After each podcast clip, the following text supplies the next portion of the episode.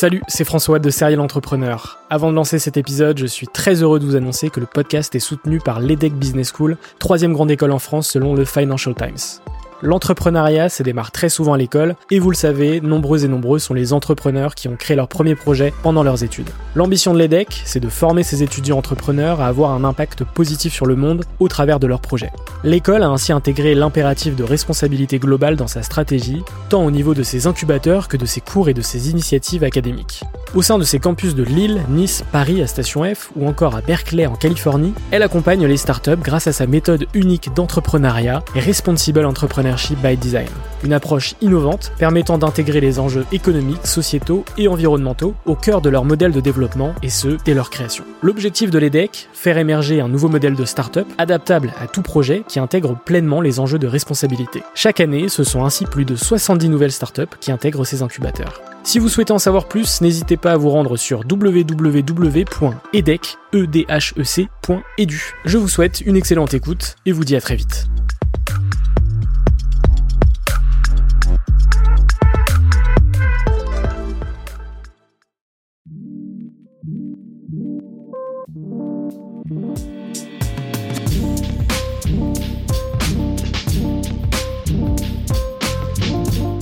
Bienvenue sur Serial Entrepreneur. Je suis François Allais, fondateur du podcast, et depuis 2017, je pars à la rencontre d'entrepreneurs remarquables. Chaque entrepreneur possède une histoire unique, a dû prendre des décisions fortes pour réussir et a franchi un cap dans son aventure grâce à des rencontres. Dans ce podcast, j'aime mettre en avant toute la richesse et la diversité de l'entrepreneuriat en France à travers des conversations intimes, authentiques et sans bullshit. Chaque dimanche à 18h, retrouvez un nouvel épisode exclusif. Je cherchais pas à me démarquer en fait. J'essayais d'être moi, toujours souriante et joyeuse, mais surtout authentique. T'as ton esprit qui te dit mais attends mais j'ai un job en or, ça va pas la tête, tu te plains pas, t'y vas. Donc j'y vais, j'y vais, j'y vais. Et en fait à un moment c'est le corps qui lâche. Au bout de 18 ans, il s'est passé un truc, j'avais plus envie de me lever. J'aimais plus ça en fait. J'ai repris confiance en moi et je me suis rendu compte que hum, la personne qui me mettait des bâtons dans les roues en fait c'était moi. Il y a pas un jour où je me dis que j'ai pas fait le bon choix. Pour moi le vrai luxe c'est de se poser. Moi quand je vois une personnalité, j'ai envie c'est quelqu'un qui m'intéresse, de l'entendre dérouler sur des sujets inclusifs, qui parlent aux gens avec des belles valeurs. Je trouve que le luxe, le vrai luxe, c'est le temps. En 2018, j'ai fait un burn-out euh, plus, plus, plus. Et en fait, euh, je voulais pas me l'avouer. Je voulais pas me l'avouer.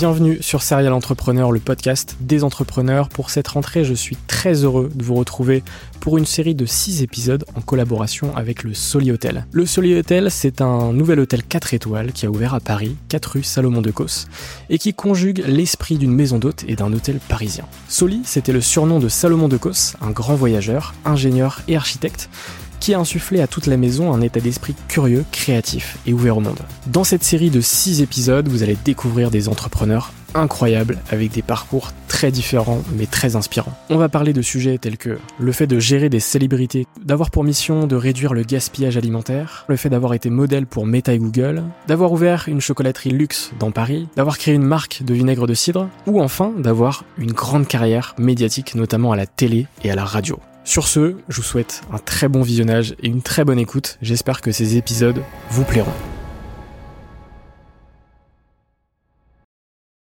Bonjour à toutes et à tous et bienvenue sur Serial Entrepreneur, le podcast des entrepreneurs. Aujourd'hui, je suis très heureux de vous retrouver pour un nouvel épisode en collaboration avec le Soli Hotel. Aujourd'hui, je reçois Charlotte Bouteloup et je suis très heureux de te recevoir, Charlotte. Comment tu vas? Salut François, bah ça va bien, il y a la clim, on est au frais? On est très bien. On l'a pas dit, mais il fait chaud dehors. Exactement, on est en plein mois de juillet, cet épisode sortira entre septembre et octobre. Euh, effectivement, il fait très chaud, mais on a la clim, donc on est très bien. Euh, on va pouvoir euh, avoir un bel échange ensemble. Euh, Charlotte, t'es serial intervieweuse. Euh, on est dans Serial Entrepreneur et t'es une serial intervieweuse, donc on, on, est bon. t'es journaliste télé, radio, mais aussi sur les nouveaux médias, on aura l'occasion d'en discuter. T'es une passionnée de cinéma, t'as fait beaucoup de, de, chroniques dans le cinéma. ma première question que je pose sur chaque épisode, c'est de savoir dans quel environnement est-ce que t'as grandi? Euh, une banlieue proprette euh, de l'ouest parisien, dans les Yvelines, à la Selle-Saint-Cloud, où toutes les maisons étaient pareilles, un peu comme dans Wisteria Lane, euh, les Desperate Housewives. La euh, Voilà, dans un milieu euh, bourgeois. J'étais dans des écoles strictes de filles, où on a des uniformes. pour essayer de peut-être de cadrer un peu ma personnalité. Euh, voilà. Et puis après une pension, deux filles dans la forêt de Compiègne. Euh, L'uniforme c'était un kilt hein, cette fois-ci, donc c'était très straight. Mais c'est là où je me suis le plus amusée. Est-ce que tu te souviens de tes premières passions? Ouais, le cheval. Le cheval est très vite les sports mécaniques. La moto, la bagnole, c'était parce que mon père il adorait ça. Euh, mais le dada. Et d'ailleurs, c'est de famille. Ouais, ouais. Ça a commencé de toute petite et ça continue. Comment est-ce que tu vis tes études? Euh, je me dis, euh, j'attends que ça passe. En fait, je suis très contente d'avoir mes copines. J'adore sortir, mes copains. L'école, j'ai trouvé ça très pénible parce que j'ai été élevée avec la technique dans ces écoles-là du, du stylo rouge. C'est toujours peu mieux faire, c'est jamais assez bien. Aujourd'hui, je, je trouve ça génial, mais j'envie beaucoup les enfants qui ont la chance d'avoir la technique du stylo vert où on les encourage moi. Et ça je trouve que hum, je fais attention avec mes filles aujourd'hui justement ça m'a ça casse beaucoup les, les, les enfants quoi. Quand on leur dit je parle pas de mes parents hein, là je parle des, des, des profs que c'est jamais assez bien, que t'es une bonne à rien, que donc j'ai pas hyper bien vécu euh, la scolarité. Après les études, moi euh, quand j'ai passé mon bac, en fait, je voulais être actrice. Euh, et j'avais des parents euh, qui disaient, ils ont sûrement raison, que c'était pas un vrai métier, que c'était trop, c'était touchy, c'était dangereux, qu'il fallait faire des vraies études. J'étais pas une flèche à l'école, donc j'ai pas fait une grande école de commerce, mais j'ai fait une école de commerce après bac parce que je voulais un truc hyper généraliste pour avoir le choix après, donc j'ai fait un truc un peu orienté communication marketing. Et puis, donc j'ai lâché complètement euh, l'idée d'être actrice, pas l'envie, mais l'idée. Bon, après, on va comprendre que j'ai vécu ma passion par euh, du cinéma par procuration, en interviewant des gens qui faisaient le métier que je rêvais de faire. Et puis, ce qui est génial dans les études supérieures, comme tu le sais, c'est qu'il y a des stages. On fait des stages. Donc, fin, j'ai fait plusieurs stages, un stage à TF1 au service de presse je me suis emmerdée, aucun intérêt. Et France Inter, un stage, et ça c'était pas mal parce que c'était à mon avis un job euh, déguisé hein, déjà, euh, parce que c'était un job utile. J'étais euh, programmatrice dans une émission culturelle, donc j'aidais l'animateur à trouver les invités, je faisais des fiches. Quand l'invité était là, ça allait de lui servir du jus d'orange, mais aussi préparer des questions d'interview. Et donc j'ai découvert le monde de la culture. On avait des ministres, des, des écrivains, des acteurs. Moi qui venais d'un milieu quand même euh, très bordé, euh, très catho, très market, j'étais pas du tout dans cette veine, euh, j'avais pas cette veine culturelle. Et ça, ça m'a, ça a été comme un comme un éveil quoi. C'était super. Et puis un jour, euh, William Lémergie, donc le, producteur et l'animateur de Télématin, euh, me dit tiens qu'est-ce que tu fais demain? Je lui dis ben rien. Euh, eh ben viens passer un casting à France 2 parce qu'il avait une émission sur Inter et Télématin sur France 2. Euh, j'ai ma chroniqueuse ciné qui est pas qui part en congé maternité. C'était Maïté Nabiraben. Hmm. qui faisait donc le cinéma Télématin et euh, je cherche une remplaçante. Tu seras pas toute seule, il y en aura d'autres. Et moi j'étais là, mais j'ai jamais fait de télé. Quoi? Tu me parles d'un film que tu as vu et que tu as aimé, qui est en salle. Il me prévient la veille pour le lendemain. J'avais pas été au Cinoche. Et le lendemain, j'arrive à France 2 sous mes airs de. Je suis assez timide en fait. Ça se voit pas du tout. Ouais.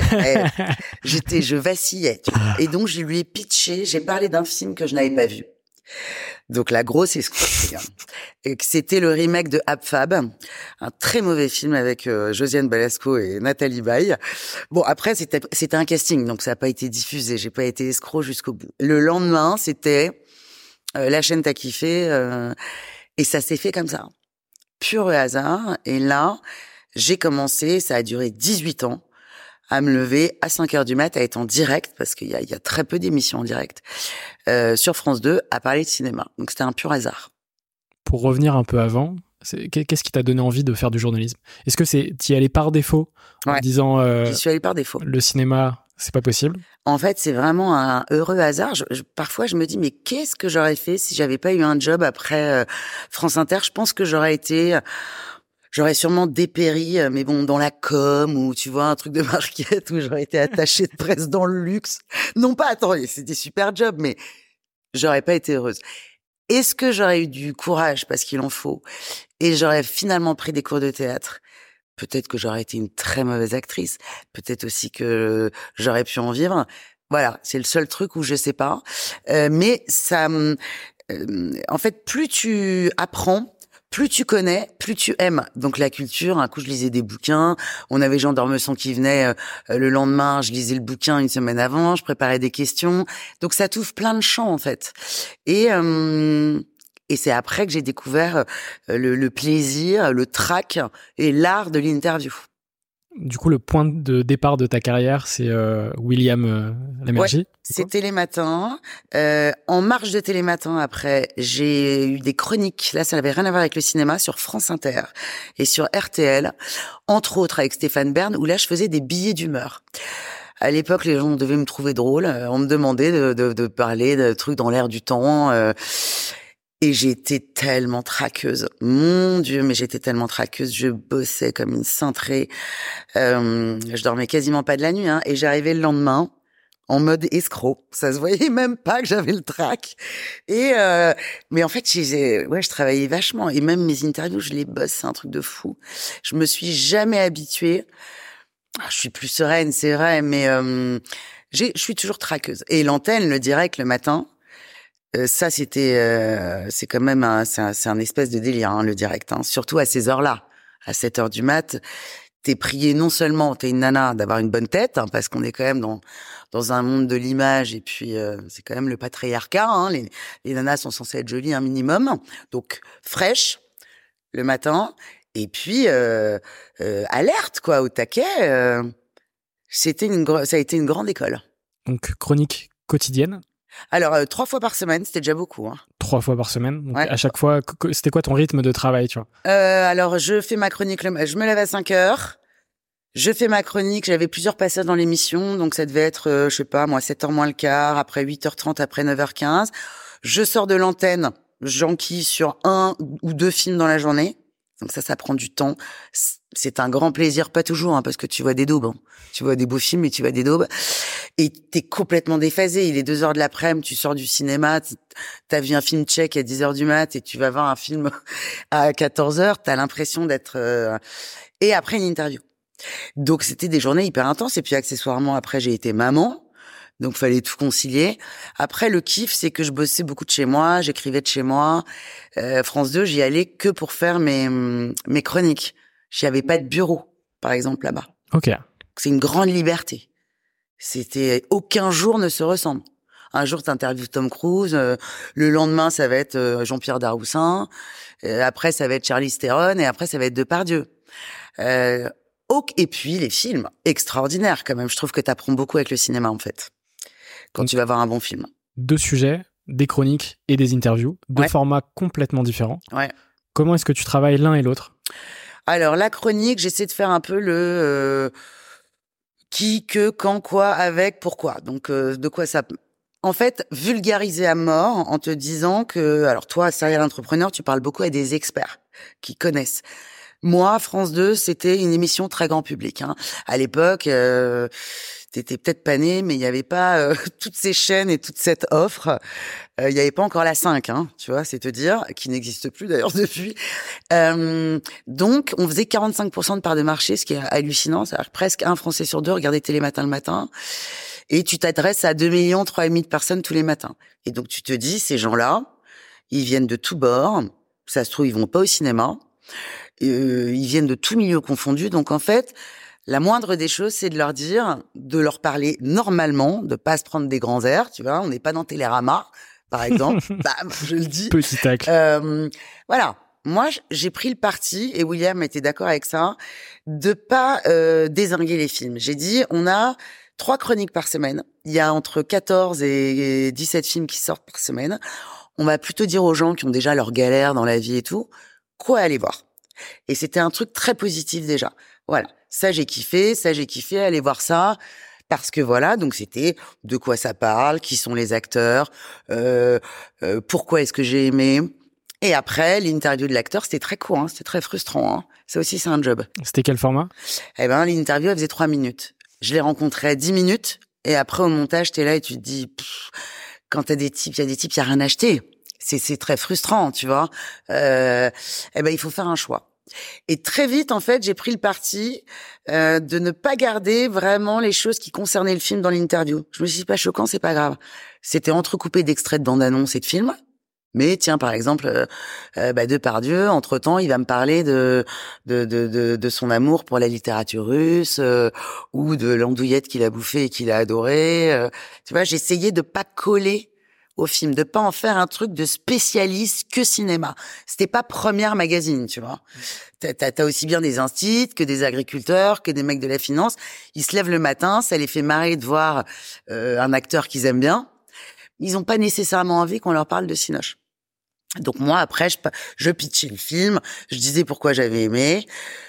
Parfois, le film n'était pas extraordinaire, mais j'avais des petits codes. Dans ces cas-là, je disais, euh, c'est pas son meilleur film, mais on passe un bon moment.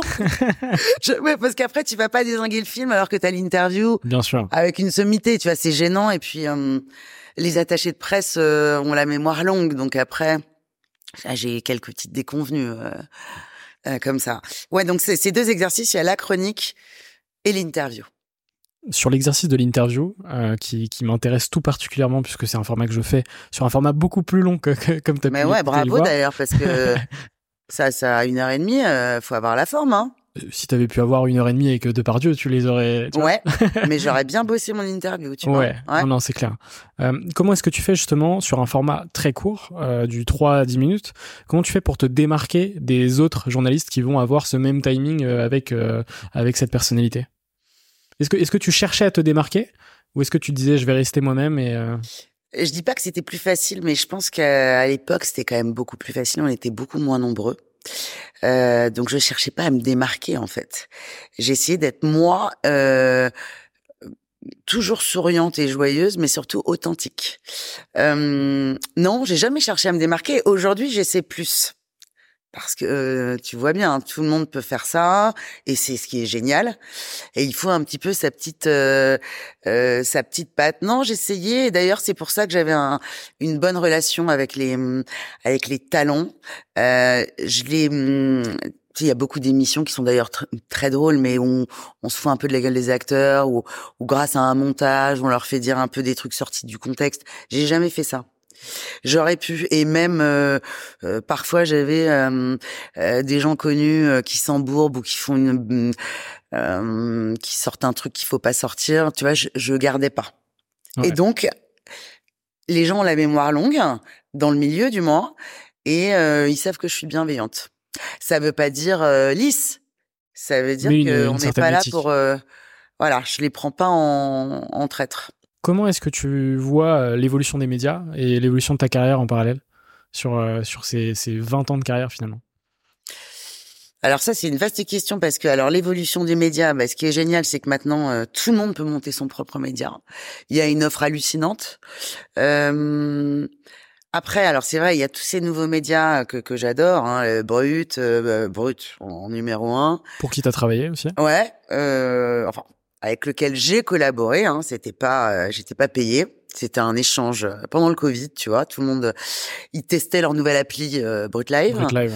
Euh, c'est, je trouve qu'aujourd'hui, moi, ce que je regrette un peu, c'est, bah, contrairement à ce que tu fais, et vous n'êtes pas très nombreux à le faire, et on n'est pas très nombreux à le faire, c'est de se poser. Pour moi, le vrai luxe, en fait, c'est de se poser.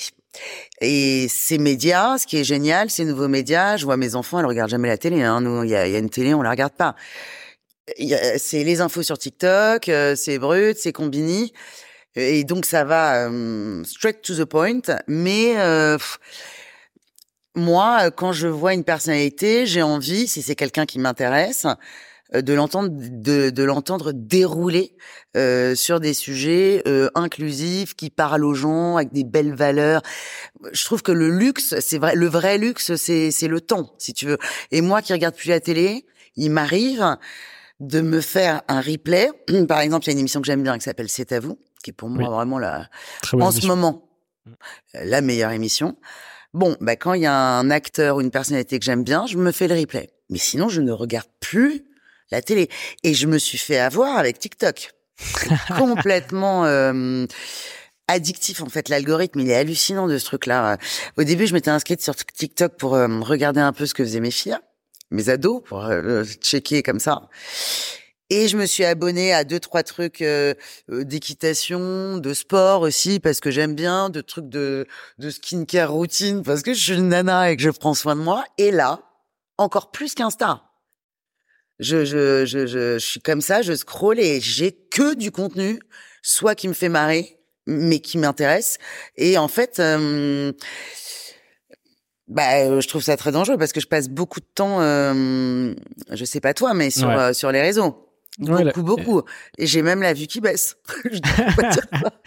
non mais. Et t'as même créé ton compte TikTok. Ouais. Alors, euh, on va pas se mentir, je décolle pas. Hein. J'ai 7000 abonnés sur TikTok, je poste pas du tout assez. Euh, donc je suis pas encore très très très à l'aise, mais j'ai remarqué que ce que je postais sur TikTok, ce qui marchait le plus, c'est pas tellement mes acteurs euh, qui me parlent de cinéma, euh, c'est mes acteurs comme Cluzet qui va me parler de la planète. Là, ça a performé. Gad Elmaleh qui va me parler de la Coupe du Monde du Maroc. Ça, ça, voilà, ça cartonne. Euh, ou Marc Simoncini euh, qui va me parler d'entrepreneuriat. Ouais. Et en fait, je pense que les, les, les, jeunes, le fait de dire jeune, déjà, ça fait vieille, mais c'est comme ça. Euh, ils veulent plus qu'on leur parle bullshit. En fait, ils veulent voir des trucs vraiment qui les intéressent. Pas des. Tu vois, tu parlais de Vivement Dimanche tout à l'heure, l'émission de Michel Drucker. J'ai rien contre, mais euh, ça marche plus tout ça. Enfin, je veux dire, euh, pas pour des gens qui sont en âge d'être sur les réseaux sociaux. Mm. Euh, même les promos, les, les, les, acteurs en promo. Bon, ben moi j'essaie, on fait, on fait, on fait trois trois phrases sur euh, le film sortant. Euh, dites-moi ce qui vous plaît dans le réalisé, dans, dans le script, et puis voilà, c'est pourquoi vous aimez le réal. Très vite, j'essaie de les emmener ailleurs. Ouais, non, mais on, voit de plus en plus de formats émerger. Et, et, pour revenir à ta carrière, qu'est-ce que tu retiens justement de toutes ces années à la télé, à la radio? Bah, en fait, euh, maintenant que je regarde, je me dis, bah Charlotte, en fait, bah, tu peux être fière de toi parce que en fait, j'étais tellement dans l'action et puis j'ai tellement été élevée avec toutes ces écoles dans le truc de c'est jamais assez bien, peut mieux faire euh, que et je pense que j'aurais même, je me suis même moi-même mise des des bâtons dans les roues. Euh, je me dépréciais un peu en fait. Euh, alors qu'il y avait des gens, euh, ah c'est génial ce que tu fais. Enfin, je veux dire, c'était une émission très populaire. Moi, j'étais là, euh, limite, je m'excusais un peu de faire ce que je faisais. En, au bout de 18 ans, j'ai décidé, bon, William Lémergie est parti, j'ai un peu continué avec une nouvelle équipe, un nouvel animateur, ça, ça avait changé, mais ça se passait bien.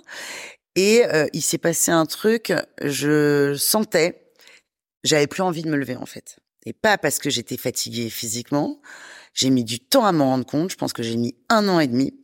Euh, j'aimais plus ça en fait. Euh, j'aimais plus ça, je m'y retrouvais plus. Le format était moins le même, j'avais moins le temps de m'exprimer et surtout, euh, ouais, j'avais j'avais plus envie. Donc, euh, contre toute attente, euh, j'ai stipulé à ma chaîne que je voulais partir. C'était un gros truc, hein, parce que j'étais quand même, euh, j'avais un super job, j'étais très gâtée. Euh, tu fais ça pendant 18 ans, c'est ta famille, tu vois. Et là, je me suis dit, ben non, en fait, je peux plus. J'ai découvert après, merci les médecins, parce qu'un jour j'ai fait un, malaise sur un tournage en fait, que j'étais en, j'ai et ça se disait pas trop à l'époque. Hein. C'était donc euh, en 2018, j'ai fait un, burn-out plus plus plus. Et en fait, je voulais pas me l'avouer. Donc euh, je turbinais, je turbinais, j'étais happy face tout le temps. Et puis euh, à un moment, bah, tu vois, j'ai fait un, un malaise euh, sur un tournage. Et là, je me dis, j'arrête. Ma chaîne me fait une belle proposition. Vous êtes sûr de pas vouloir rester Charlotte? Non, non, vraiment, j'ai envie de faire autre chose. Et j'étais persuadée, j'étais Madame Cinéma de France 2 quand même, hein, que j'allais mais me, me reloquer direct dans un autre média, un nouveau média. Ou... Mais là, mais, mais même pas dix jours après, on est confiné. On est confiné. Bon, ok, ça va durer 15 jours. Donc au début, c'est le confinement. J'étais en, burn-out, donc euh, je me repose. Je me dis, bah tiens, c'est euh, voilà, c'est un signal de l'univers. Il faut vraiment que tu que tu breaks. Et en fait, euh, les cinémas ne réouvrent pas. Il y a plus de chronique culture. Donc, qu'est-ce que tu veux que j'aille me vendre? Donc deuxième confinement, là je fais rien. Là j'ai euh, euh, voilà pour brut, ça, ça me manquait l'interview en fait. Je fais deux trois lives à l'époque, hein, on n'avait pas le de sortir de toute manière, donc sur l'appli, euh, ça me plaît. Mais bon, c'était le début de l'appli, ça performait pas. Et à un moment, bah, tout le monde est déconfiné.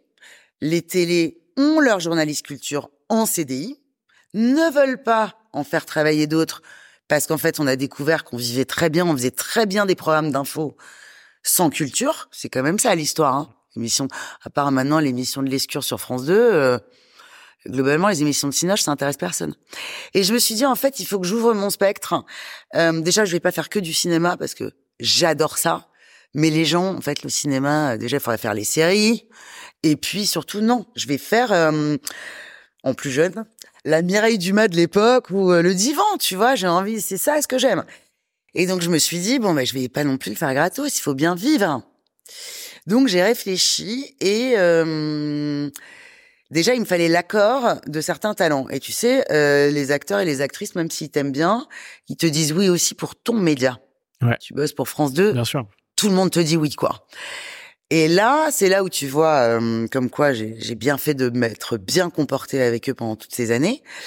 Euh, le premier, c'était Cluzet, François Cluzet. Je passe par son agent, son attaché de presse, et qui me rappelle et qui me dit, avec grand plaisir, euh, François, ça lui, ça lui fait plaisir de le faire avec toi. J'étais trop contente. Il faut que je me trouve des techniciens. Euh, alors que normalement, j'avais une équipe de cinq personnes, un réalisateur, des chefs-op, des lumières, c'était Hollywood, une maquilleuse. Donc en fait, là, t'apprends tout. Tu vois, aujourd'hui, c'est c'est très bien de, de de le côté brut, ça fait vrai et tout. Mais moi, c'était pas comme ça. Nous, les tournages cinéma de Télématin, c'était Hollywood. euh, mon image, c'était sublime. Tu repars de zéro. Je repars de zéro. Euh, je découvre tout ça, je mets ça sur les réseaux et et donc je suis allée. Euh, ça a été un curieux hasard. euh, c'est une boîte euh, que j'aime beaucoup d'ailleurs, une marque de montres. euh, c'est la première montre 100% française à pose de jeunes entrepreneurs de province qui me contactent et on réfléchit à un truc. Et là, je me dis, je leur propose en fait, ça tombe mais pile poil, de leur faire du contenu et d'associer des noms de, de des personnalités euh, inspirantes et des gens qui pourraient pas se payer si tu veux aujourd'hui tu as un ambassadeur tu as une boîte de monde tu veux un ambassadeur euh, faut vendre ta boîte euh, pour te le payer l'ambassadeur quand tu commences et donc j'ai dit non en fait c'est très win-win moi je fais mes interviews les acteurs disent oui pour moi je diffuse ça sur mes réseaux. Avec un peu de chance, ils diffuseront aussi sur leur réseau, mais c'était pas dans le deal. Hein. Je n'exigeais rien, évidemment. Et après, je faisais une publication groupée avec la marque qui avait d'un coup sur son feed euh, un Cluzet, euh, un euh, euh, qui parle de la planète, euh, des enfants, de de la passion pour leur art, et c'était super. Donc après, je l'ai fait aussi pour euh, pour d'autres, notamment là, j'adore un groupe hôtelier qui s'appelle Evoque. Ils ont plusieurs cinq étoiles à, à Paris et puis maintenant à à Venise. Et là, je leur ai on fait une série qui s'appelle In Room With, dans la suite 2. Le dernier, c'était euh, Horatica. Charlotte arrive dans l'hôtel, on voit l'hôtel, je monte, je monte un, room service. Horatica m'ouvre la porte de la suite. Donc on voit l'hôtel qui est mis en valeur. Et avec Horatica, on va parler de voyage, évidemment, euh, mais aussi de euh, c'est quoi être une nana de, de, de, de 50 ans aujourd'hui quand on est actrice dans le cinéma, euh, la parité, euh, euh, tu vois, des trucs, euh, voilà, qui parlent aux femmes. Donc, donc tu es devenu euh, journaliste entrepreneur, finalement? Ouais, je me dis j'ai deux j'ai deux trucs en fait. Moi je suis comme ça toute petite entrepreneur de rien du tout hein. quand je vois tes invités, je me dis mon dieu. En fait, j'ai vraiment encore cette casquette journaliste où je fais euh, presse écrite, modération de débat, festival de cinéma, présentation du soir. Ça c'est vraiment mon job de journaliste avec euh, effectivement mes interviews et la partie entrepreneuriale que j'espère développer pour plein d'autres. Euh, c'est ça, c'est m'associer à des marques. Il y a aussi un truc que je fais, mais là c'est non incarné, je n'apparais pas. Euh, comme quand tu es journaliste, normalement tu sais raconter des histoires. Pour des marques, eh ben, je leur fais un peu de brand content, tu vois. Je, euh, elles veulent un peu de visibilité, donc on va raconter une histoire autour du produit. Et euh, voilà, je fais un petit pitch, euh, je suis là sur les tournages. Ça c'est ça c'est le début de ma deuxième vie. C'est c'est quoi ce que tu préfères aujourd'hui dans, ton, dans tes activités? Je crois que j'aime bien les trucs des réseaux. hein. Ouais. Ça va hyper vite. Et puis surtout, ce que je préfère aujourd'hui, euh, c'est d'être ma propre boss. Alors, j'ai des moments de stress. hein. C'est le jeu. Et pas que quand c'est les soldes. Non, bah écoute, euh, oui, euh, il- il faut des clients parce que tu peux pas bosser euh, euh, gratos. Mais euh, en fait, je, ce qui est super, c'est qu'après ce burn-out, donc, j'ai j'ai repris confiance en moi et j'ai, euh, je me suis rendu compte que la personne qui, qui qui me mettait des bâtons dans les roues, en fait, c'était moi. j'avais ce truc un peu de m'excuser d'être là, tu sais, un peu ce syndrome de l'imposteur que j'ai dû rectifier. Hein, je me suis fait aider pour ça, de reprendre confiance en moi. Euh, euh, et ce que j'aime, en fait, euh, tu vois, là, parfois, je suis mal à l'aise parce que je suis pas tellement habituée à parler de moi, mais c'est euh, c'est me plonger avec quelqu'un et l'emmener euh, là où peut-être on l'attend pas, ou lui faire dire des trucs qu'il a pas envie de dire. C'est le fait de, de, rentrer dans des conversations profondes, ouais. même euh, en ayant euh, des caméras, euh, des lights et des, des, micros finalement. Et même en ayant aussi ouais, des, des instructions avant où on te dit euh, il voudra pas parler de ça, où on reste bien sur le film, hein. on est d'accord, on ne fait rien d'autre. Ouais, ça aussi ça m'arrive, tu vois, sur certains entrepreneurs, ouais. où effectivement on va me dire avant ah oui mais ça, ce sujet-là, on va éviter, ce sujet-là, on va éviter aussi. Euh, ça m'arrive de plus en plus fréquemment. Euh, Ouais. mais effectivement, euh, moi, ce que je, ce que j'adore aussi dans les interviews, c'est effectivement le fait de pouvoir creuser euh, n'importe quel sujet avec n'importe qui. Et je pense que c'est l'essence même d'une bonne interview. Ouais. Qu'est-ce que t'en penses? Euh, Alors, euh, oui, exactement. il faut quand même, pour faire une bonne interview, je pense, il faut quand même aimer un minimum la personne. Ou alors être très impressionné par ce qu'il fait. Ok. Moi, j'ai été dans des situations délicates. Hein. C'est-à-dire, j'ai fait des interviews, par exemple, de Roman Polanski. Ouais. Euh, c'est bon, c'est hyper touchy là, mais j'adore l'artiste qu'il est. Tu sais, il y a ce fameux débat euh, faut-il séparer l'œuvre de l'artiste?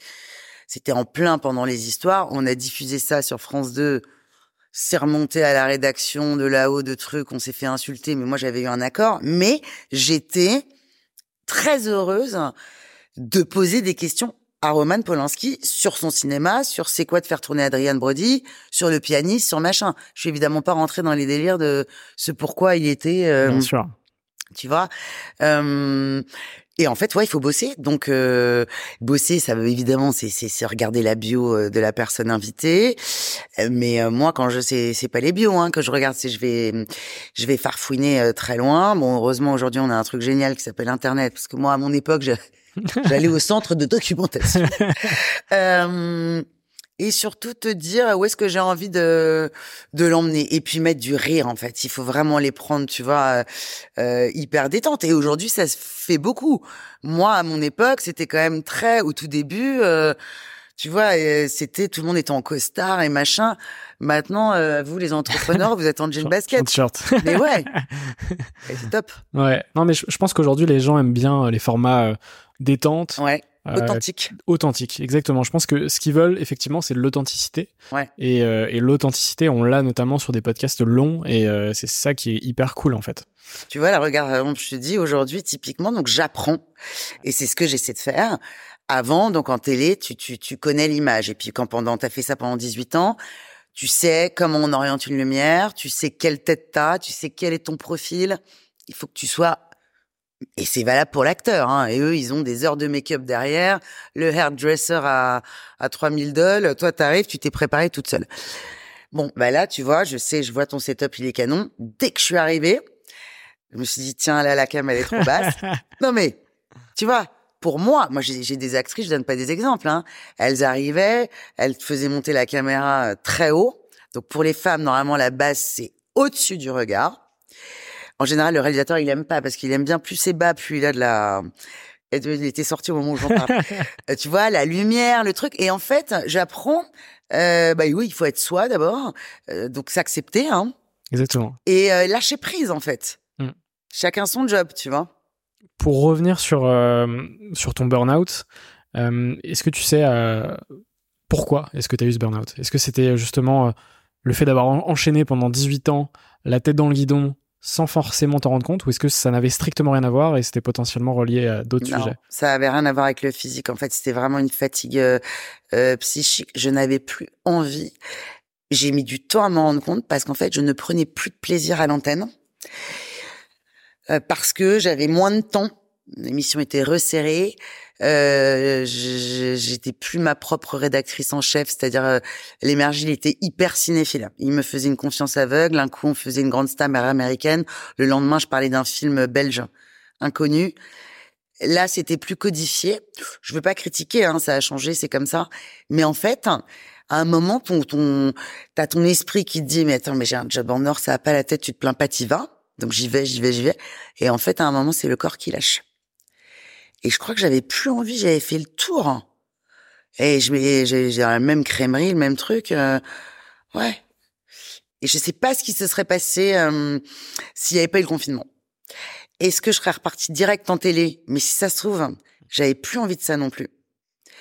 Euh, Est-ce que j'aurais tenté l'aventure euh, cinéma Tu vois, prendre en, en parallèle des cours du soir, parce qu'en plus c'est vachement bien pour tout, hein, pour la posture, pour le machin, c'est super de prendre des cours de théâtre. Ça j'aimerais bien, je pense. Euh, non, je pense que j'aurais, en tout cas, si j'avais continué en télé, j'aurais pas refait des chroniques. J'aurais demandé, enfin, j'aurais prié pour avoir un truc plus euh, plus conséquent. Ouais, donc cette pandémie, ça t'a permis de te ressourcer? J'imagine aussi euh, avec tes enfants, avec euh, ton Mhm. mari, De potentiellement. me poser, euh, non, bah, bah, il y a, Ah. il y a ex-mari, donc avec le bien. chien et les enfants, et les copains, et les apéros Zoom à 17h, Ouais. merci. Non, mais parce que on ne pouvait pas se voir. Euh, euh, ouais, ouais, et puis après, que tu te dis, parce que donc moi je savais pas ce que c'était un burn-out, euh, tu te dis, bon, bah ça va, je vais me reposer, je vais faire trois grasses mat, je vais prendre de la vitamine C, du zinc, et c'est reparti. Mais non, en fait, c'est pas ça. Et t'as très longtemps, après encore, même quand tu vas mieux, euh, t'as des, des symptômes parfois. Euh, des, hum, t'as un, t'as un peu de brouillard, tu peux avoir euh, euh, des sensations euh, dans la tête et tu te dis mais et en fait d'où l'intérêt de se faire suivre hein, parce que tu te rends compte que t'es pas la seule. Et après, euh, ben voilà, enfin aujourd'hui, euh, j'ai plus du tout ça. Mais aujourd'hui, je m'écoute beaucoup plus. Ouais. Euh, ma petite qu'il y a voix. un changement. Ouais, il y a un truc que j'ai pas envie de faire, j'y vais pas. Ou euh, ou il y a un truc que je demande, ça se fait pas, je me dis OK, fine, c'est que ça devait pas se faire. J'essaie d'être euh, tu vois et de moi me stresser surtout en fait. J'étais dans un tel rythme que d'un coup c'est très déstabilisant, tu vois. Et en fait maintenant je suis plus quality time. Alors euh, j'ai moins de, euh, de, on va pas se mentir, hein, pour le moment j'ai moins de cash qu'avant, euh, mais je, je kiffe mille fois plus. Sur, euh, sur ta vie d'après, si on peut dire, euh, notamment sur les interviews. Est-ce que tu veux me parler d'une interview qui t'a qui t'a le plus marqué sur celle que t'as que t'as pu faire? Ah, il y en a eu plein, hein, c'est très compliqué. Ah, Je les ai à peu près tous interviewés. Bah, il y a eu des, des, des- des anecdotes assez folles quand même. Euh, Russell Crowe, interview de Russell Crowe, hôtel Bristol, donc ça s'appelle un junket. On est quelques journalistes à avoir été sélectionnés. On te prévient dès le début. Je sais plus pourquoi c'était, pour un film de Ridley Scott. Peut-être c'était Gladiator, je sais plus. Ou non, c'était pas Gladiator. On te dit, t'as 7 minutes. Mais c'est pas une blague. T'arrives, t'as le mec, t'as bonjour, hello, t'as un chrono qui défile comme ça, et toi tu poses tes questions. Bon, et on commence, je sais pas pourquoi, à parler à un moment de vignoble. Euh, parce que j'avais lu, oui, qu'il faisait du rosé. Ah oui, il avait tourné un film dans le sud de la France. Et il me dit, j'adore, je me suis acheté une maison là-bas et je fais du rosé. Et là, moi, comme une andouille, je dis, ah ouais, mais moi, dans ma famille, on a des vignobles dans le Médoc et tout. Et au lieu de parler du film, tu vois, on part là-dessus. Fin d'interview. Euh, il y avait donc des journalistes qui attendaient, tu vois, avant-première le soir et tout. Il me dit, mais j'aimerais bien vous faire goûter mon rosé. Tu vois pas que devant les attachés de presse, médusé, mais mortifié, parce que t'as les publicistes et tout, il m'emmène. Mais ça a duré dix minutes, mais dix minutes, c'est énorme. Et on s'est pris un verre de rosé au bar du Bristol. Donc ça, c'était quand même assez énorme. Euh, Jean d'Ormesson. Jean c'était pas mal. Jean d'Ormesson, lui, il m'a fait un coup euh, absolument hallucinant. Je l'interviewe euh, pour un film, je sais plus, un truc avec Catherine Fro, je crois. Et euh, l'émission, le truc se diffuse et il m'appelle, non, il m'en- il m'envoie un petit SMS pour me remercier de l'interview et il me dit, il m'écrit, Charlotte, je fête mon anniversaire, le temps, ça me ferait plaisir que vous passiez. Jean d'Ormesson, j'adore. Et je vois que c'est à l'Ambroisie, ce restaurant gastronomique de la place des Vosges, et je me dis, bah, bah ok, bah, j'y vais. Et puis, euh, j'adore networker, je vais rencontrer plein de gens et tout. J'arrive à l'Ambroisie, je vois les gens, bonjour, j'ai rendez-vous avec monsieur Dormesson. Oui, c'est par là. Il m'ouvre la porte, salon privé, une table de deux. Non mais attends, tu vois pas le truc? Et si ça, en fait, il est génial. Si ça, c'est pas du culot.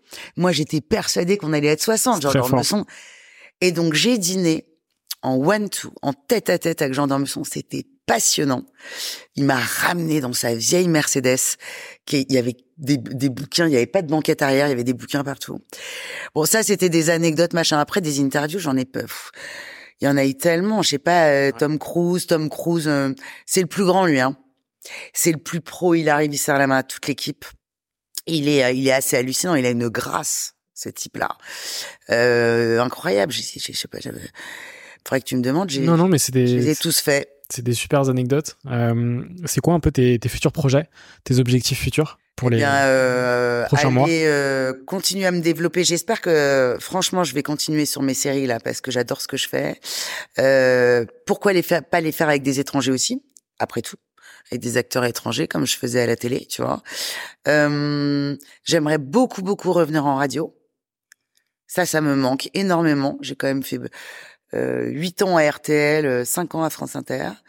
À un moment, je m'étais dit, euh, pareil. Alors, la radio, j'ai pas demandé. Il faudrait que j'aille toquer aux portes, hein, sinon ça n'ira pas tout seul.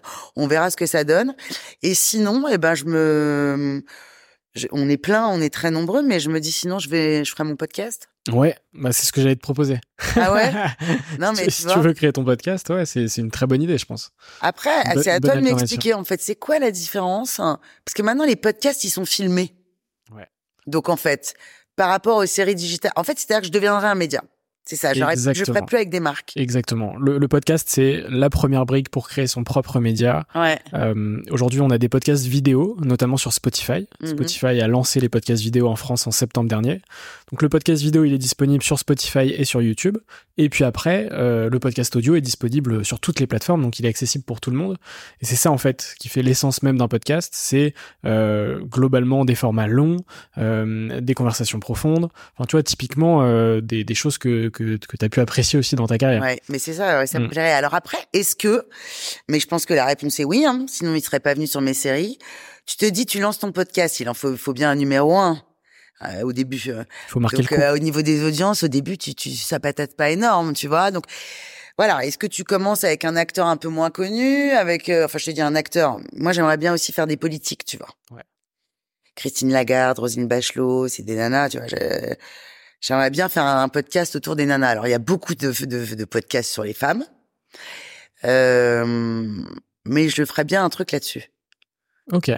Bah écoute, on pourra, on pourra en discuter Ouais. après le podcast. Euh, on passe à la partie bilan de ton aventure avec deux petites questions. Bilan sanguin, Exactement. et pas, brillant. Si, je suis en pleine forme. Euh, la première, c'est alors peut-être qu'on en a déjà parlé, mais quel a été le moment le plus difficile de ton aventure? Est-ce que c'est euh, c'est ton burn-out ou est-ce qu'il y a eu un- des moments plus plus complexes? Très clairement, c'est ma prise de décision. Ça, c'est mon départ des télématins. Ça a été très dur. Euh, ça m'a demandé, je trouve, hein, c'est c'est du courage, mais il n'y a pas un jour euh, où je me dis que j'ai pas fait le bon choix. Non, vraiment. Et après, euh, oui, bah après dans le boulot, j'ai eu des petits moments de. hum, Je me souviens d'une interview de Scarlett Johansson. euh, euh, elle était enceinte, donc en fait, elle a des circonstances atténuantes. Mais ce jour-là, j'arrive, je fais une interview, je rentre dans la pièce, je dis bonjour, je m'assois. Elle, ça, je dis bonjour, elle me salue pas. Elle était avec un, un acteur, c'était un duo. Euh, je sais plus qui c'était, Chris Evans peut-être. Et je sens, c'est un truc de nana, je trouve la meuf que j'adorerais en plus, hein, vraiment, euh, c'est la coolitude absolue, Scarlett Johansson. Au cinéma, je la trouve très désagréable. Et le lendemain, je suis à l'antenne, je présente le film, et William Lémergie me dit, donc on est en direct, il est 7 heures du mat, euh, bon, et il me dit, alors, elle est sympa, Scarlett Johansson? Et là, je sais pas ce qui me prend, mais, et là, je dis, non, elle est très mal élevée. et là, je mets de pire, je dis, et d'ailleurs, elle venait d'avoir un César d'honneur. Elle, c'était avant sa grande carrière. hein. Et je dis, et d'ailleurs, je ne comprends pas qu'on lui ait donné un César d'honneur. Elle a fait trois films sur fond vert. et je sors ça. Mais tranquille le matin. Et ça passe. euh, William se marre, parce que William, il m'a aussi pris pour mon franc-parler. Trois jours, quatre jours plus tard, euh, le grand patron de l'époque de France Télévisions appelle William Lémergie. Le grand patron de la Disney avait appelé le grand patron de France Télé. Ils ont voulu me virer. Et Lémergie a dit, William Lémergie a dit, euh, je fais une confiance aveugle en ma journaliste, elle a une carte de presse. Elle dit bien ce qu'elle veut. Donc il m'a complètement euh, couverte, hein, mais comme quoi les, les, les têtes sautent. Hein, j'ai failli perdre mon job. Après j'ai eu l'agent de Scarlett Johansson qui m'a écrit. vous avez cherché à faire du buzz. J'ai dit euh, j'ai 40 ans. Si j'avais voulu faire du buzz, j'en aurais fait avant et autrement. Euh, et après, il a réécrit et il a dit, euh, en tous les cas, parce que j'ai dit, je suis désolée, en tous les cas, on réorganisera une interview avec Scarlett, vous, vous verrez euh, combien elle est sympathique. Donc, je suis sûre que c'est une fille hyper sympathique. Juste ce jour-là, j'étais enceinte, hein, je sais comment c'est, Mhm. peut-être elle était pas, euh, tu vois, mais non, mais bah, parfois, tu te fais des petits coups de stress, hein, c'est politique, la télé aussi. Ouais, et puis on, on a tous aussi parfois des moments de, de moins bien, tu vois. Voilà. Exactement. Ah, j'ai fait des beaux lapsus aussi. Ah ouais? Ah ouais, là, il y en a un, il a, bien performé sur le web. Un jour, je raconte, je parle de la fête du cinéma. Et je dis, c'est génial, c'est ce week-end, c'est 4,50 euros la séance. Il y en a pour tous les goûts. Et là, je veux dire, il y a des films cultes pour les enfants. et je dis, il y a des films de cul pour les enfants. Et tu sais, ça passait le samedi matin. Et là, c'était Thierry Beccaro qui remplaçait et qui me regarde, mais qui est mais énorme fou rire sur le plateau. Non, mais parce que c'est ça, dirait que tu peux pas la refaire, en fait. Ah bah non, non, Des, clair. des films de cul pour les enfants, c'était mythique. Ouais, non, non, je pense que ça a dû faire rire euh, lapsus, beaucoup de euh, gens. bon. Ok, euh, ma deuxième question par rapport à ça, c'est quel a été le moment le plus marquant positivement euh, de ton aventure? Bah, je sais pas, tous les festivals de Cannes, euh, c'était assez inouï. Hein. J'étais tout Cannes dormait. Euh, à 6h30, j'étais euh, en duplex avec le palais du festival derrière. Euh, c'est pas un exercice facile. Ouais, les festivals de Cannes, euh, les, les stars que j'ai fait là-bas, euh, euh, les DiCaprio, les machins. Après, je suis sûre que j'en... Euh, France Inter, euh, Iggy Pop, euh, euh, j'avais interviewé Iggy Pop. euh, j'ai des moments quand même assez euh, assez dingues. Robert De Niro, euh, Brad Pitt, enfin des trucs. euh, parfois, je me dis... et j'étais traqueuse, hein. Après, une fois que j'étais dedans, euh, euh, j'étais dedans, mais même les gens, mes, mes copains, ils hallucinaient. Tu fais quoi demain? Je disais, bah demain, j'ai une interview de euh, de DiCaprio, de Christian Bale. Christian Bale, c'est un de mes acteurs. Il est extrêmement dur à interviewer. Il est pas commode du tout. Euh, Joaquin Phoenix pour euh, Joker, qui se fout de ma gueule parce que j'avais un jean, un jean troué. Il me dit mais c'est quoi? C'est la mode, c'est à la mode. Donc on commence à, à, à se marrer un peu, mais il est il est réputé. Joaquin Phoenix, tu lui sors une question de travers, il se lève, il se barre. Hein. Ah ouais. Ah ouais. Et en plus, on t'appelle avant. Euh, L'attachée de presse te met bien sous presse quand même. Hein. Elle te dit euh, ça, tu peux en parler, ça, tu peux pas en parler. Non, euh, Meryl Streep. Ah tiens, Julia Roberts, c'est énorme. Interview de Julia Roberts, toujours au Bristol, décidément. Et là, on a un setup comme ça, avec un plan large. Tout est checké par le publiciste, machin. On tourne. Et euh, déjà, elle est pas contente. Elle arrive, elle dit... Moi, j'adore cette actrice. hein. Elle arrive, elle est sublime, ok. Elle s'assoit, elle me voit avec ma caméra filmée, c'était mon équipe, et elle dit euh, two cameras, Hmm, it's unusual. Genre, non mais, et là, genre c'est bizarre, pourquoi il filmait la nana, tu vois. Premier truc, donc un peu tendax, c'était pas très. Et on part, et là il y a le publiciste qui veut voir nos images, ce qui n'arrive jamais, parce que Julia Roberts a vu qu'on lui filmait les pieds. Mais en fait, on filmait, on avait un sublime plan large, elle avait des talons aiguilles, machin. Et donc moi, j'ai refusé de montrer euh, les images, si bien que mon réalisateur est parti en courant dans les couloirs du Bristol, euh, coursé par le par le, le, le- publiciste de Julia Roberts, tu vois. Bon, et finalement, on lui a montré les, les images et ça a été. Mais c'est quand même des voilà des milieux un peu euh, Ouais. Beaucoup d'imprévus finalement. beaucoup d'imprévus, beaucoup de personnalités et surtout souvent les plus grands. En fait, c'est souvent le staff autour. hein. C'est eux un peu les cerbères. Euh, C'est leur job, mais euh, euh, voilà, ils sont, ils- c'est avec eux qu'il faut dealer en fait. Ouais, ouais, je suis complètement euh, Ouais. aligné avec ça. Euh, on passe à l'avant-dernière partie du podcast sur les rencontres, le mindset et, et la vie perso aussi. Euh, ma première question, alors je sais que des rencontres, t'en as eu des, des centaines, des milliers euh, sur ton aventure, mais est-ce qu'il y en a une euh, qui... euh, est-ce que tu peux me parler d'une rencontre en particulier qui a marqué euh, ton aventure? Euh, Albert Algou. Alors Albert Algou, comme ça, ça vous dit rien. Albert Algou, c'est lui qui écrivait avec Antoine Decaune et José Garcia tous les textes de Decaune et Garcia dans Nulle part ailleurs. Je sais pas si ça te parle. C'était tous les sketchs où ils se déguisaient. C'était Légendaire. non mais légendaire. Que, euh, quand même, euh, moi j'étais étudiante et tous mes potes c'était pareil. On n'avait pas internet. Hein. On sortait de, de nos écoles respectives. On courait pour prendre le métro et pour être à l'heure pour Nulle part ailleurs, qui était la plus grande émission de télé du monde, quoi. Enfin, de, de, de France plutôt. Et Algou, il était euh, tintinophile. Hyper cultivé, donc euh, spécialiste de Tintin, euh, très drôle. Il écrivait pour le théâtre. Ça a été euh, un de mes premiers boss à la radio. Et ouais, lui, il m'a tout appris. Et lui, passait aussi à la télé. Il m'a filé plein de tips et je le vois encore aujourd'hui. Et on est resté très proches. Il, il écrit beaucoup, il m'inspire beaucoup. Et évidemment, bah, l'énergie, c'est sûr, hein, puisque c'est c'est mon papa télé. Euh, après une rencontre, euh, non. Après, on va sur le perso, donc euh, Ouais. non. Alors moi, je fais des interviews depuis 2017. Je suis un, un jeune intervieweur. on va dire. Ouais. C'est quoi ton meilleur conseil pour euh, faire la meilleure interview possible? Bah, tu le sais déjà, tu le sais très bien. Je t'ai regardé en plus. En tant que journaliste, j'ai j'ai tout checké avant de venir. De, de, de, de- surtout de pas se donner d'air, de rester hyper simple, hyper humble, humble, mais de se mettre au même niveau que la personne interviewée. Ne jamais montrer. euh, tu vois, il n'y a pas d'histoire de. Et même avec les plus grands, mais tu as dû vérifier ça d'abord. Ouais. C'est souvent les plus grands en plus qui sont les plus généreux. Et euh, ouais, où est-ce que tu as envie euh, euh, Où est-ce que tu as envie de l'emmener en fait? Et surtout, le, le, le truc le plus dur, bon, là, tu as une heure et tu as du temps, donc ça, c'est génial, mais déjà, tu as, la chance que les, les interviewés te disent oui, hein, parce qu'ils ont quand même des.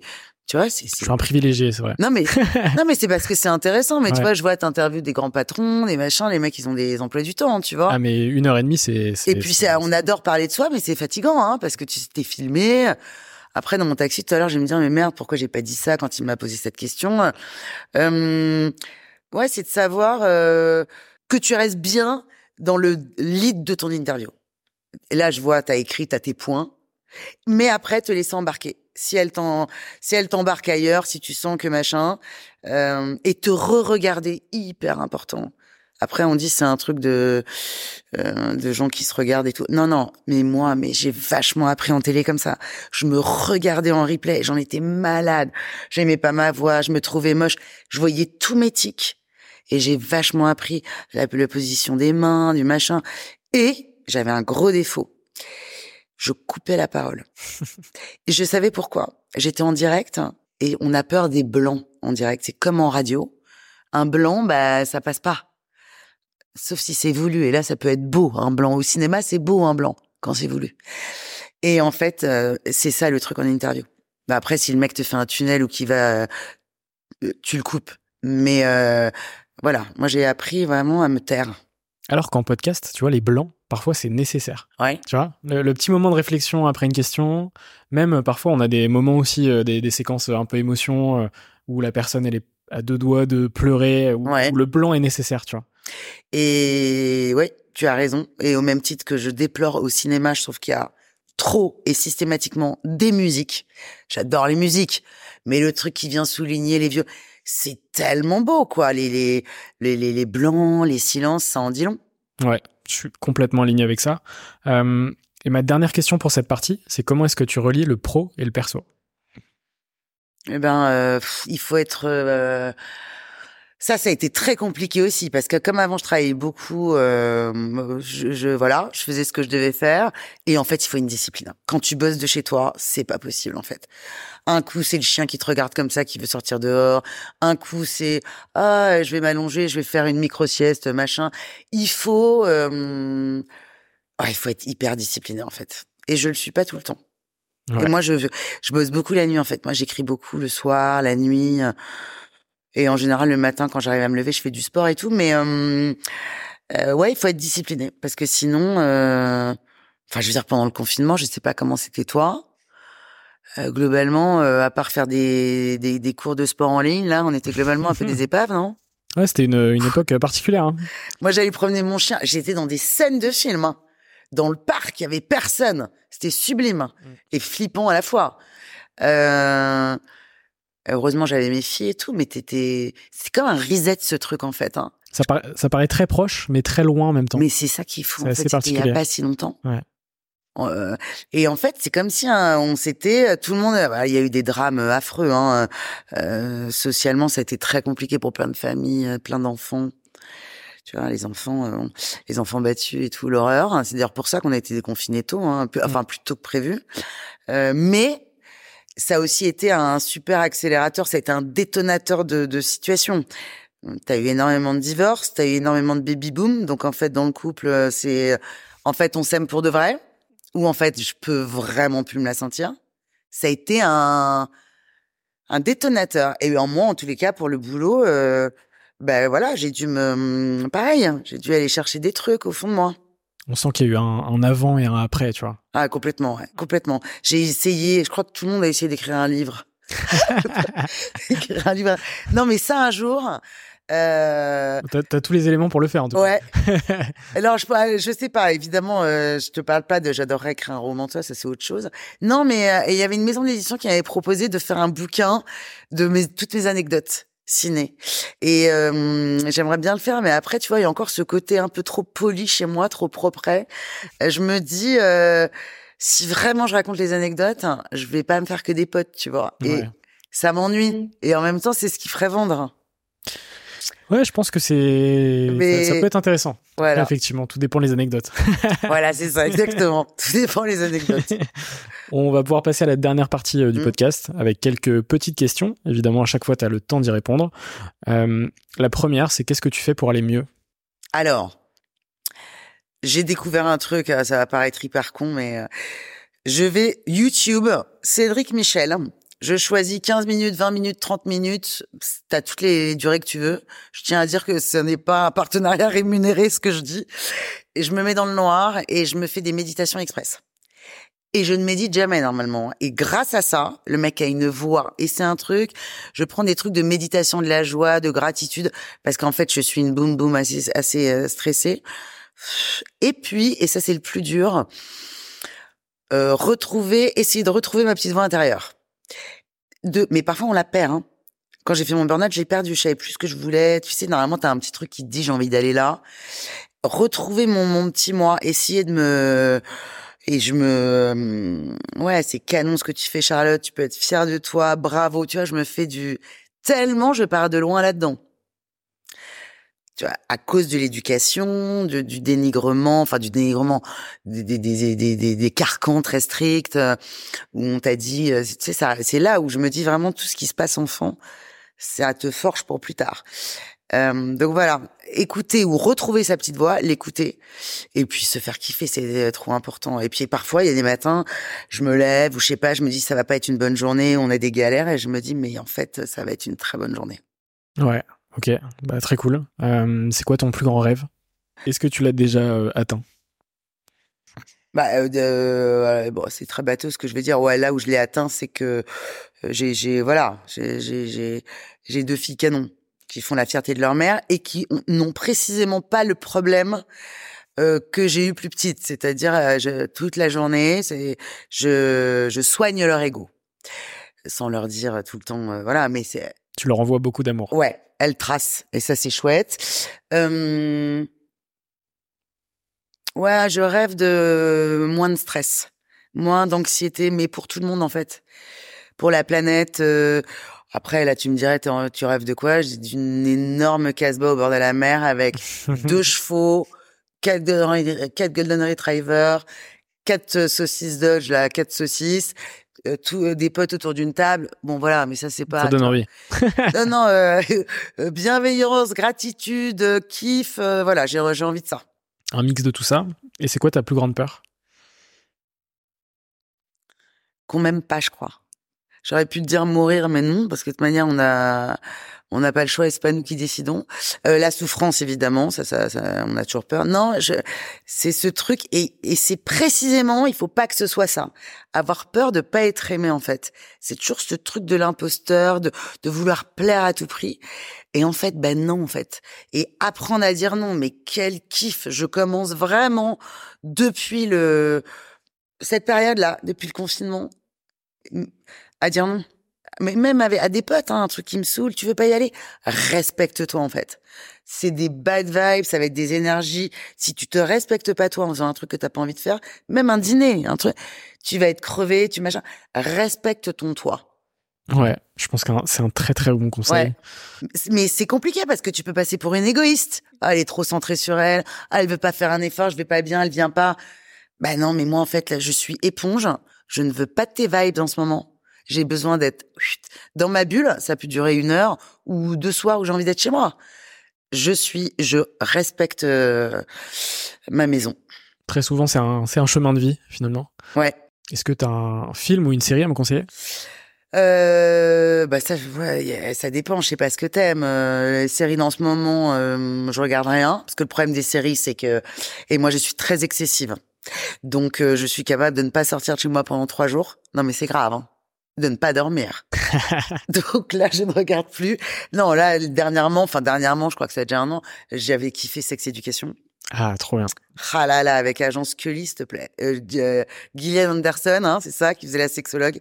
Ça, j'ai trouvé. incroyable. J'ai eu, au début, parce que mes films en parlaient, je me suis dit, c'est un truc de, de teen, de machin, et c'est vraiment, la radiographie de l'époque, elle est ouf. J'avais beaucoup aimé, mais c'était beaucoup plus posé, et le côté Hollywood, machin, j'aimais bien Suits sur les avocats. Harvey Specter.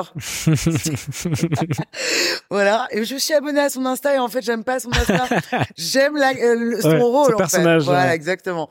Euh, après, des films, euh, bah. C'est quoi ton film préféré all, all time? All time, c'est très compliqué. Après, euh, voilà.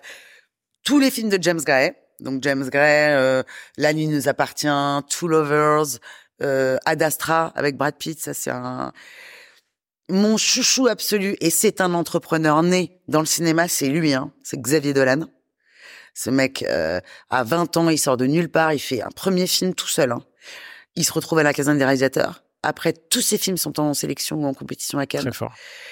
Il tourne, il réalise, il fait ses costumes, il fait ses bandes originales. C'est une resta, le mec. Il est incroyable. Euh, lui, c'est vraiment une grosse star. Et ses films sont dingues. Euh, Lawrence Anyways, euh, Mommy, euh, euh, la, juste la fin du monde avec Gaspard Ulliel. Ouais. mes films préférés. Après, mon côté midinette, c'était il y a 40 ans à Out of Africa. C'est compliqué de pas chialer. Après, j'adore me refaire un Erin Brokovich. Euh, je suis capable de me faire un Pretty Woman avec mes filles. Le film a 2500 ans. Tu sais, c'est des films feel good en fait. C'est les, euh, petites Madeleine de Proust. Hein, voilà. Après, au cinéma, moi j'aime les films plutôt euh, dark et torturés. Donc j'adore les, les, le cinéma de Christopher Nolan. Euh, j'adore les acteurs comme, euh, bah, je te disais, comme Christian Bale ou ou Joachim Phoenix. J'aime les le cinéma qui fait pleurer, qui est bien mm. bien darkos quoi. Il me reste quatre petites questions. Euh, la première, c'est y a-t-il une question que tu aurais aimé que je te pose mais que je ne t'ai pas posée dans cet échange? Mais comment fais-tu pour être aussi belle? Voilà, une blague rapport au métier d'image. C'est là, je pense pas qu'on te l'ait faite. Non, elle est très bien. Euh, non, euh, est-ce que tu es heureuse? Ouais, est-ce que tu es heureuse du coup aujourd'hui? Eh ben, je suis plus heureuse qu'avant. même si j'ai été très très très heureuse avant et qu'il y a des il y a eu des comme ça comme je te l'ai dit et euh, ouais, j'ai le, mojo quoi. Alors j'ai rajouté une, une question euh, sur la nouvelle saison qui s'appelle la question Reverse où c'est toi qui prends euh, le rôle de l'intervieweuse. Bon, pour toi c'est facile, avec les autres entrepreneurs c'est plus complexe. Euh, y a-t-il une question que tu souhaiterais me poser? Est-ce que si tu avais eu mon âge, tu aurais voulu faire de la télé? Est-ce que tu as toujours eu envie de faire de l'image? Pas du tout. Pas du tout? Non. L'image est venue euh, après. Et entrepreneur, pourquoi faire euh, ce podcast d'entrepreneur En fait, t'as voulu parce que t'étais toi-même entrepreneur au début ou parce que t'étais fasciné par les profils d'entrepreneurs? J'étais euh, étudiant en alternance. Je côtoyais des entrepreneurs via mon job. Ouais. J'avais aucun entrepreneur dans mon entourage, dans ma famille. Et du coup, je, je trouvais que le podcast c'était un bon moyen d'aller les rencontrer et que ça allait potentiellement me créer une, une belle carte de visite pour aller les rencontrer. Et alors, et autre question très intéressante, je trouve, à force de côtoyer un nombre d'entrepreneurs euh, en devenir ou très talentueux comme j'ai vu, c'est quand même un très bon moyen d'avoir des bonnes infos sur les bons placements. les placements financiers, tu veux dire? Ouais. Ah, écoute, j'en ai, j'en ai pas trop profité. Non, c'est vrai parce que tu rencontres quand même des, des gens qui ont des idées et, et, beaucoup de beaucoup d'investisseurs aussi. Ouais. Euh, mais en tout cas, ça m'a motivé à entreprendre, donc euh, à créer mon entreprise euh, par la suite. D'accord. Voilà. Il me reste deux petites questions. Euh, Est-ce que tu as une personne à me conseiller pour, pour un futur épisode? Ah, carrément, ouais. Alors, bah, il y en aurait plein, mais je vois un peu ce que tu fais et je trouve qu'il est vraiment à sa manière entrepreneur bah, c'est Gad Elmaleh. Parce que Gad Elmaleh, et ça c'était très intéressant dans l'interview qu'on a faite, il est quand même bluffant. On parlait, j'aime pas ce terme-là, tout le monde l'emploie, mais c'est exactement ça, sortir de sa zone de confort. Le mec cartonnait, c'était le roi de la France, ok? Euh, Aussi bien sur scène qu'au cinéma. Il y a vraiment eu un moment où Gad, il était là. Il l'est encore. Hein. Mais là, à ce moment-là, il décide. Non mais de partir aux États-Unis. Et tout son entourage lui dit mais t'es t'es t'es ouf quoi. Déjà on va t'oublier, puis qu'est-ce que tu vas foutre là-bas? T'as tout ce qu'il faut en France. Et j'ai découvert ça quand même. Je savais qu'il était parti aux États-Unis. Nous on l'a vu sur le fauteuil de c'était qui euh, Jimmy Fallon ou je sais pas. Oui. Euh, faire sa danse, euh, il était dément. Mais en fait, il est arrivé aux États-Unis. Les gens ne ne le connaissaient pas, ne savaient pas prononcer son nom. Il a joué euh, dans des centres commerciaux pour des cachets à 100 dollars. Au fin fond, il est parti. Il est reparti euh, from scratch de rien. Et tu vois, ça c'est extrêmement inspirant. Et euh, il se remet tout le temps en question. Puis là, même son dernier film, le film qu'il a fait, c'était assez osé. Là, son truc sur euh, la foi. Euh, toute religion confondue, tu vois, tu- surtout en ce moment, quoi. Tu parles de foi, c'est et ça a été hyper bien accueilli. Ouais, euh, Gad Elmaleh. Après, je pourrais te réfléchir à des à des acteurs, euh, à d'autres gens. Hein. Mais là, tu vois, tu me dis ça, tout de suite, je te dis euh, Gad. Je note euh, la reco. Après, tu l'as sûrement, mais euh, évidemment, il est en plus, il est tellement agréable en interview. Euh, Simoncini, Marc Simoncini. Ok. Bah écoute, ça, fait deux belles recommandations. Euh, et ma dernière question que je pose sur tout, quasi tous mes épisodes, c'est quoi pour toi une ou un, euh, entrepreneur? Alors bon, moi j'ai pas du tout l'expérience euh, de, des grands entrepreneurs que tu interviews, mais bah, pour moi être une entrepreneur c'est c'est ben, c'est de pas avoir peur de faire un truc différent, de partir de rien, enfin de rien. T'as ton expérience, ton truc, mais de de en fait euh, voilà, t'as enfin en ce qui me concerne, j'ai un but et je sais que ça va pas être comme ça, donc je tire des bords. Et donc je me trompe, un coup j'ai du vent, un coup j'en ai pas. Et être un entrepreneur, mais c'est pas avoir les, c'est ne pas avoir peur de se manger des noms, de se prendre des portes, d'aller chercher, de retrousser les reins, d'aller chercher euh, des marques et de se dire, euh, euh, je suis une warrior. Après, il faut croire en son idée et être sûr, parce que on peut se tromper. Un entrepreneur, c'est se, se tromper aussi. Mm. Réadapter, tu vois. C'est une, une définition qui me plaît. Bon, Euh, ça va être les mots de la fin, Charlotte? Ouais, J'espère bah, que ça t'a plu. super, François. Moi, en tout cas, ça m'a beaucoup plu. C'est gentil. J'ai vraiment euh, beaucoup aimé ce podcast. Je suis la seule entre- euh, entrepreneuse que t'interviews qui avait euh, qui avait pas l'internet. Non, non. J'ai regardé, il y avait des plus vieux que moi. non, non, non, pas du tout. Euh, en tout cas, j'espère que toi qui nous as regardé et écouté, ça t'a plu aussi. Euh, on mettra tes liens en description et on peut te souhaiter bah, un maximum de kiff dans tes prochaines aventures et on suivra ça attentivement. Merci beaucoup, Charlotte. Merci, serial entrepreneur.